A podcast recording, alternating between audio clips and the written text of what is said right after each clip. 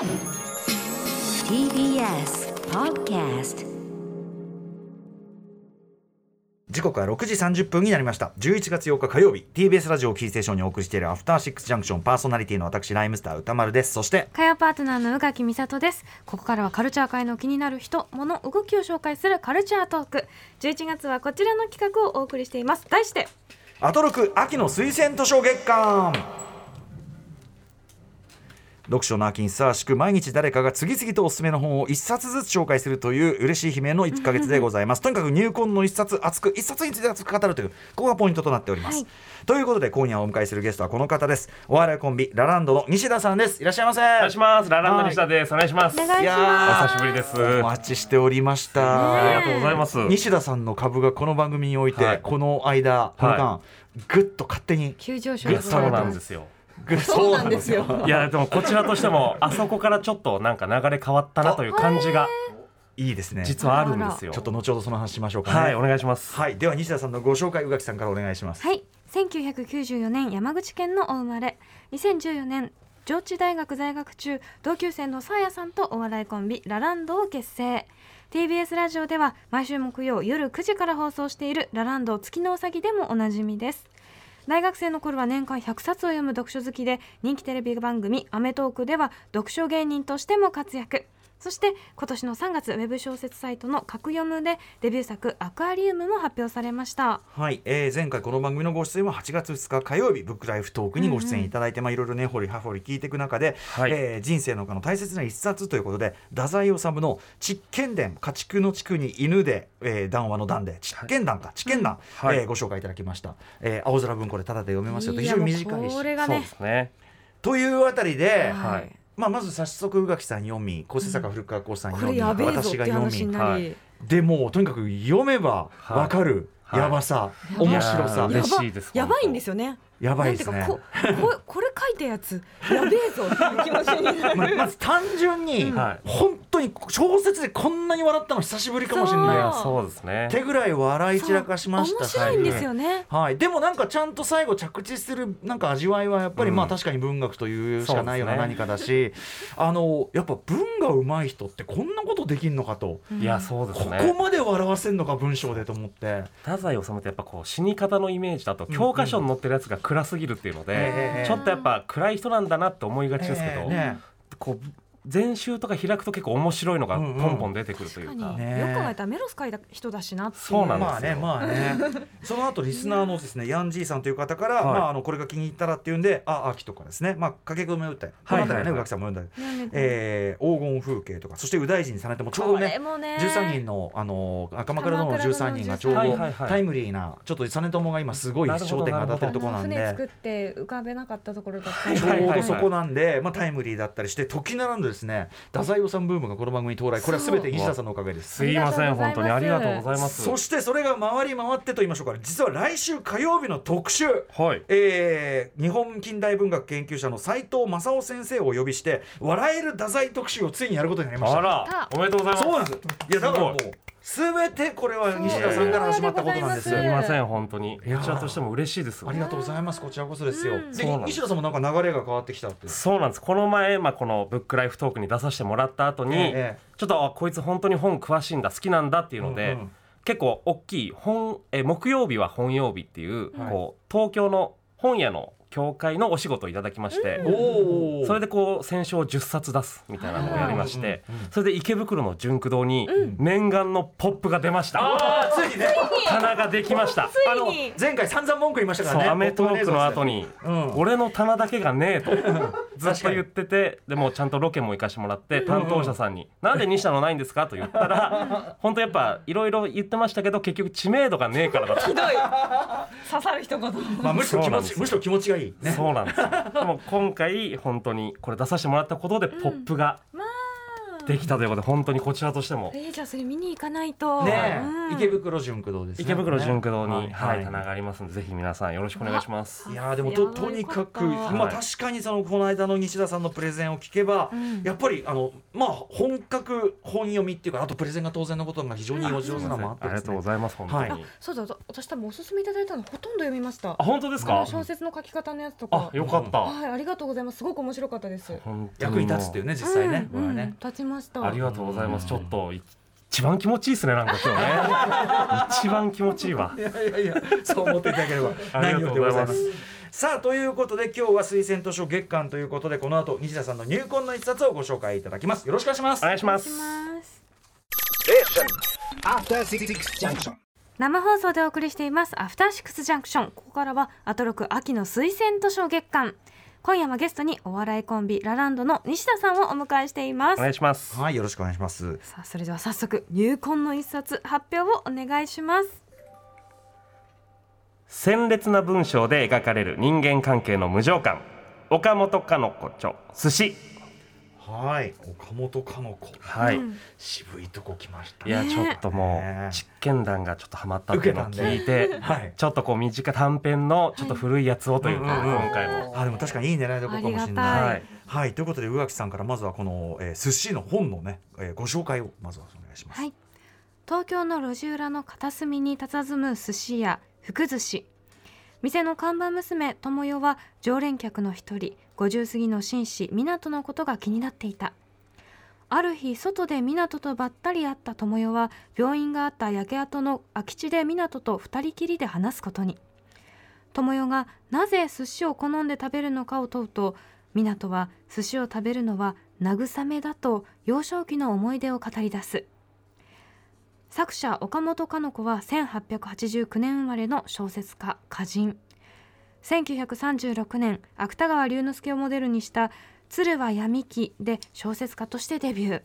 代表作に「母子叙情」「老義賞」「少女ルテン」などがあります。夫は漫画家の岡本一平そして息子が芸術家の岡本太郎。なんなんなんとって感じですね。すごいですよねはいうんこの本作「寿司は千曲書房の千曲日本文学037岡本かの子などに収録されています。またフリーの電子書籍青空文庫で無料で読むこともできます。はい。ということで、はい。えー岡本かの子さんなんですけど西田さんこちらの本を手に取られたきっかけというのは、これはですね高校生かまあ大学生ぐらいの時に、うん。もう本当に本を一番読んでた時期なんですけど、うん。その時図書館で全集でまずへこれは触れたという感じでね、ますまずそもそもこう、はい。手に取ろうと思うっていうところが我々からすると、はい。はい岡本かの子読んでんのかっていう感じが。岡本かの子さんの、えー、老義賞かな、うん。をまず文庫か何かで読んであこの人面白いなと思って。へそれで、まあ、全集を開いてみたという順番で、はい、開いてみました。その中でも特に今回「寿はい。司」というね、短編をお勧めいただいてるわけですけど、はい。特にこれにしたのはなぜでしょう？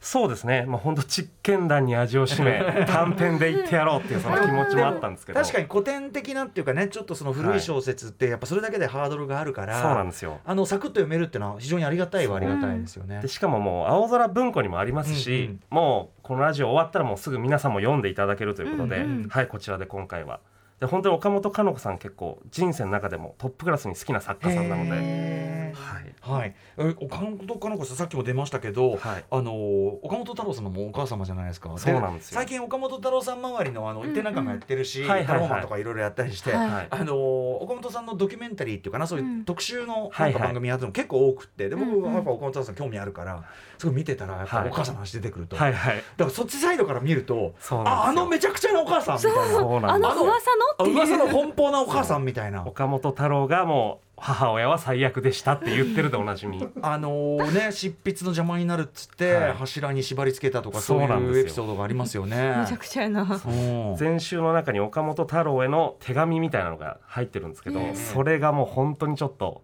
なんかもうあこじらせてるなというか、うんうんちょっとこう恋人に送るみたいなのを息子に書いてたりとか、へ強いしちょっとある意味こうガッとそうなんですよこうおなんていうのひある種支配じゃないけど強いような。いびつな形のこう愛の感じがすごく出ててそれもすごく好きなんですけどでもこの時代にしの女性としてはかなりだからそういう意味では本当に破格のっていうかいやそうですね方は間違いないですよね。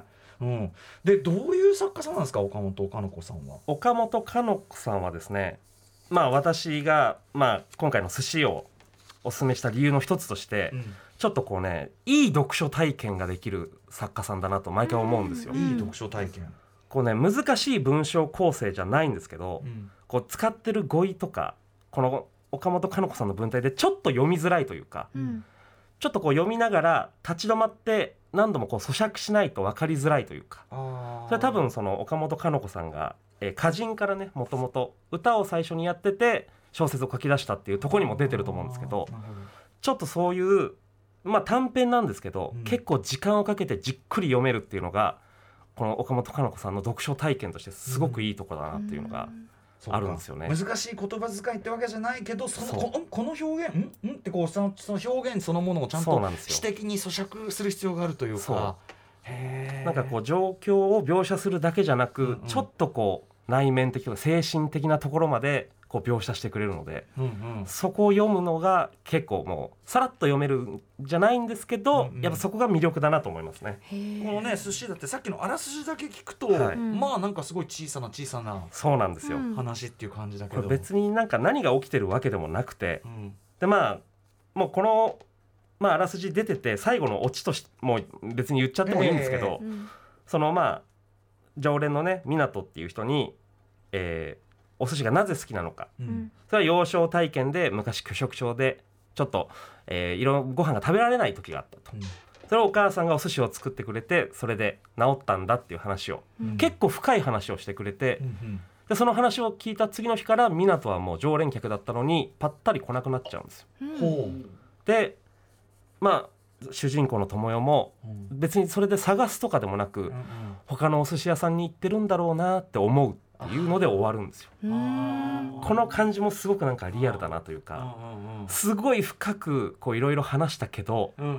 もうぱったり会わなかった大学の友達いっぱいいるよなとかっていうこの人間関係のリアリティみたいなのもはい。すごくあってうんそこもいいなと思うんですよへね。ー。しかもねなんかぱったり来なくなったってことはでもやっぱりこの話あの話特別だったんだっていうかね。そうなんですよ言っちゃえばちょっと話すべきじゃないとこまで聞いちゃったってことかみたいなそう。んことも含むってことですね。そうなんですよね。そこのちょっとこう深くはまあ描かれてはないんですけどその心情のところがうん。すごく読後感もちょっとこう不思議というか。へー。なんか深く深くタッチしたがゆえにもう離れるしかないぐらいの関係性の人ってねあるかもねここまでで話しちゃうともういいかってなってしまうというか。かっていうところもリアルだったりして。はいはいでも本当にこれ読まなきゃうんうん。わからないというか。要するにその文章そのものに味そうなんですよ。わいがあるから。う。うん。これまさにじゃあぜひ西田さんにちょっと推し文をいくつかピックアップしていただいておりますので、ちょっと具体的に紹介していただきつつ。はい。はい。ちょっとじゃあ推し文の方一つ読まさせていただきます、はい。えー客の中の湊というのは50過ぎぐらいの紳士で濃い眉頭から顔へかけて優秀の影を帯びている。時によってはもっと老けて見え場合によっては情熱的な壮年者にも見える時もあった。けれども鋭い理智から来る一種の定年といったようなものが人柄の上に冴えて苦みのある顔を柔和に磨いていた。っていうこの文章なんですけど、うんうんというね、うん。そのおじいちゃんの常連客を描写してるとこなんですけど、はい。これまあ一発で読んでもうん。全然顔はまあ正直浮かばないというか、うんうん。これはでも何度もこう止まりながら一回本閉じてうん。自分の中でこう咀嚼してちょっとずつ顔を作っていくっていうのがこれがちょっと岡本かの子さん以外にあんまりないというか。あこの文章から少しずつこう自分の中で世界観を作っていくみたいなのうがん。すごくいいなと思うんですよね毎回。ー要望の描写からまあある意味その湊っていう人の、はい、なんていうかな、まあ、イメージっていうか形もそうだしあとやっぱりこの視点を持ってるその友よのねこのそうなんですよ。視点の鋭さっていうか、もういいですよね。うん、よく見てるなっていうかね。そう。まあ、とそこはかたなくてやっぱりその友よさんからの湊へのまあなんていうかな、はいはい。ふんわりした好感というか、そうですね。好きじゃんって感じがすごいあって。うんうんもう本当に40歳ぐらい多分離れてるんで恋愛感情ではないけども、うんうんうんちょっと好きなんだろうなというか、うん。ちょっと憧れみたいな気持ちも入ってるんだろうなという感じ、うん。うん。すごいな。なんか確かに顔立ちは一切多分そこまでのその顔立ちの描写はないんですけどなんか分からんけどこの人好きやなってそう。一文読んだだけで思いますね。この文章だと眉頭うん。があるぐらいしか正直あんま顔のパーツは分かんないんですけど、うんでもそれでもなんか自分の中で顔を作っていく作業みたいなのが、あんまりない読書なんですよね自分の中で。これを一つずつこうやっていって短編だけど結構時間をかけて自分の中で作っていく感じがやっぱ岡本かの子さん素晴らしいなというあかあここやっぱいいとこなんですよね。はい。えー、さあそしてじゃあさらにちょっと推し分ねはい、はい。行きましょうか。いきます。じゃあ偶然のように顔を見合わせてただ一通りの好感を寄せる程度で微笑してくれる時は友よは父母とは違って自分をほぐしてくれる何か曖昧のある刺激のような感じをこの年取った客から受けた。ちょっと踏み込みましたね。そうなんですよちょっと踏み込んできた。ちょっとまあなんで友よがその、えー、湊を気になっているかがここに、まあ、書かれてるんですけど、うんうん。あまあそんなに具体的には、まあ、明かしてくれてないというか、うん。でまあ友よはちょっとお父さんがおお母さんがお寿司屋さんっていうことにちょっと負い目を感じたりとか。うん。はあでお父さんお母さんもそんなに仲良くないんだけれども、うんうん。ちょっとまあ、えーお互いのメリットで暮らしてるところがあるみたいなところを、うんまあ友よは気づいていて、うんうん。でもそれとは違うちょっとこうシンプルなこう優しさみたいなのにうん。こう湊に惹かれているっていうのがここで表現されてるんですけど、うんうん。このなんて言うんですかね。はいこの温かみのある刺激の感じをこの年取った客から受けたっていう、うんうん。あ友よ自身もあんまり分かってねえんだなっていうか、うんうんまだ、えー中10歳半ばぐらいで。そっか。そうなんですよ。こんなちっちゃいんだ。うんうん。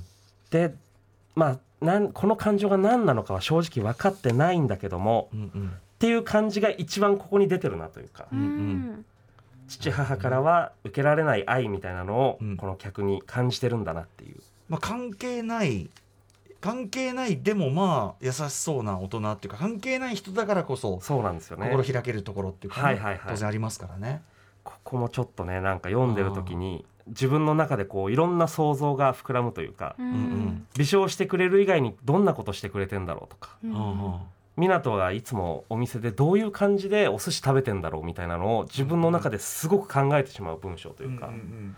ここがやっぱいいなと思いますね。あと確かにねあの他の客もいるわけだからそうなんですよ。他の年配のそういう男性客の山ほどいるんだから,、はいはいだそいつらの態度との違いっていうかそのふっと彼彼だけが湊だけが浮い浮かび上がってる感じっていうのもあるんだろうしね。これなんここがでもちょっとまあ湊の特別感みたいなのを表現してるんですけど、うん。ここはいいなって思いますね、温かみのある刺激なんてうまいですねこれね。いいですよね、うんうん温かみのある刺激、うん。いいここ大好きですね。はい、もう一個ぐらいいっちゃいましょうか、ね。もう一個いっていいですか？うんうんうん。じゃあいきます。いやどうも僕は体を壊していて酒はすっかり止められているのですがせっかくですからじゃあまあいただきましょうかなと言って細いがっしりとしている手を何度も振ってさも敬意を表するように鮮やかに杯を受け取り気持ちよく飲んでまた杯を返す。そしてとっくりを器用に持ち上げて酌をしてやる。その挙動の間にいかにも人懐っこく他人の行為に対しては何倍かに何倍にかして返さなくては気が済まない性分が現れているので常連の間では先生はいい人だということになっていた。これまた湊の描写なんですけども、うんうん。これがまあいい人の理由というかうんうん。なんですけどあここもちょっといいなっていうのがはい別にまあ大したことじゃなくてうん。お酒飲む時まあおごってもらう時うのん。態度がちょっと柔和だっていうだけなんですけど、うんうん。ここに惹かれてるっていうのはまあすごくあーなんかわかるなというか、うんううん。ん別に何がいいって書かれてるわけじゃないけどああなんか分かっちゃうなっていう感じも好きで、はいはい。うん。でこういうのをいろんなこの描写を含めてどんどんその読んでる途中に顔が完成していくというか、ううんうん。うん。ん人柄とね人柄と顔が完成成していく感じもやっぱ好きですね、はいはい。なんかわかんないけどスーツ着てそうだなとかなんかこいうや浮かんできますもんね。そういうなんか人間像をどんどん作っていく感じ、うん。これでもちょっと深読みしてしまいました。湊さん。はい。その酒でも医者に止められてるのに人がいいから勧められた酒を気持ちよく飲み続けてなんですよ。体大丈夫かなとかさ、うん。そで子供の時は体弱くてねうそうなんですよ。あるから。そっか。それでもしかしたらそうそうそうそうそうそう。だから最後来なくなったのもちょっと、なんなのかなっていうね。ちょっとちょっとそういうのもはいはいはい、感じさせるっていうか、これでまあ毎回お酒を湊飲んでるんですけど友よは毎回止めに行くんですこれ。ああそうなんだ。ダメだよって。そうもうもういいでしょっつってはいお開きねっつって止めに行くっていうところもああ好きなんだなというか。これあとあれですねそういう飲み屋コミュニケーションというか飲み屋の、はい。飲み屋での人間関係飲み屋の人のなんかこう機微っていうか、うん。そうですね。ありますよこれ。バー現代のバーでもありますよこれ、はいはいはい。やっぱこうすごくいい人気持ちよく飲んで,、うん。でちょっとほらほらもういい人にもうの甘えないのっつってもうダメもうみたいな、はいはいこれはいありますよ、ありりますね。うん。それでベロベロになっちゃう人いますもんね。うん。でねある時ふとちょっと思ったより深い話して、はい。えっていう。そうなんですよ。でそで思えばあれ以来会ってないなみたいな人ね。そあるかもしれうない。これがちょっとなんかドラマ何にもまあ正直起きてないは起きてないけど、うんうん。すごくドラマティックというか、うんうんうん。っていうところまあ本当に好きですね。文学でなおかつ短編でって形じゃないと救えない何かですもんねこれね。そうですね。長編だと別に無視してもいいやつなんですけど、うん。うん短編だからこそうん。描いてる場面というか、うんうん。ちょっと岡本かのかさん読んでみよう。あぜひちょっと読んでみてください、ありがとうございます。ありがとうございます。ということで本日西田さんにお勧めいただいた推薦図書をおさらいしておきましょう。はいお笑いコンビラランドの西田さんの推薦図書は岡本かの子著寿司でした。こちらのお話は千曲書房の千曲日本文学037岡本かの子などに収録。また青空文庫で無料で読むこともできます。はい。あっという間じゃない？こんな時間来ちゃって。ね。うん。ちょっと。あもう52分。うん。いやもうほん本当読みたくなった。これはあのインスタグラムのまとめ機能にアーカイブとしてアップしていきます一ので、ね。日一日ね増えてきますはい。ご覧ください。さい。願いしますさて西田さんからお知らせ事をぜひお願いします。はいそうですね。あの10月から我々がやってる「ラランド月のうさぎ」という番組が木曜夜9時からになりまして、うんあと6から。そうなんです。すぐ始まるなと思って。そうなんですそうなんですよ。続きでやらせてもらったので、うん。ちょっとあと6の後にしてはちょっと下ネタが多かったりもするんですがぜひ皆さんちょっと木曜だけははい。はいラジオ切らずにそのままきおい聞いていただけたらなとぜひぜ思います。ひはい。でございます。あと西田さんとね。あの、はい。まず池袋ポップ見に行かなきゃいけないのとあとあちこちの戦勝だからねそういう、はい。あのなんか本好きとしての活躍も今後とも嬉しい。我々も応援してこのおります。番組からやっぱ本の仕事増えてますのでちょっと私としても嬉しい限りです。本当に。今後ともこの番組もお世話になりたいと思います。ぜひよろしくお願いいたしはます、本当に。ということでアトロク秋の推薦図書月間推薦人はお笑いコンビラランドの西田さんでした。西田さんありがとうございました。ありがとうございました。ますありがとうございます。はい。そして、えー、アトロク秋の推薦図書月間。明日は芸人で本作家の広田明さんです。After Six Junction.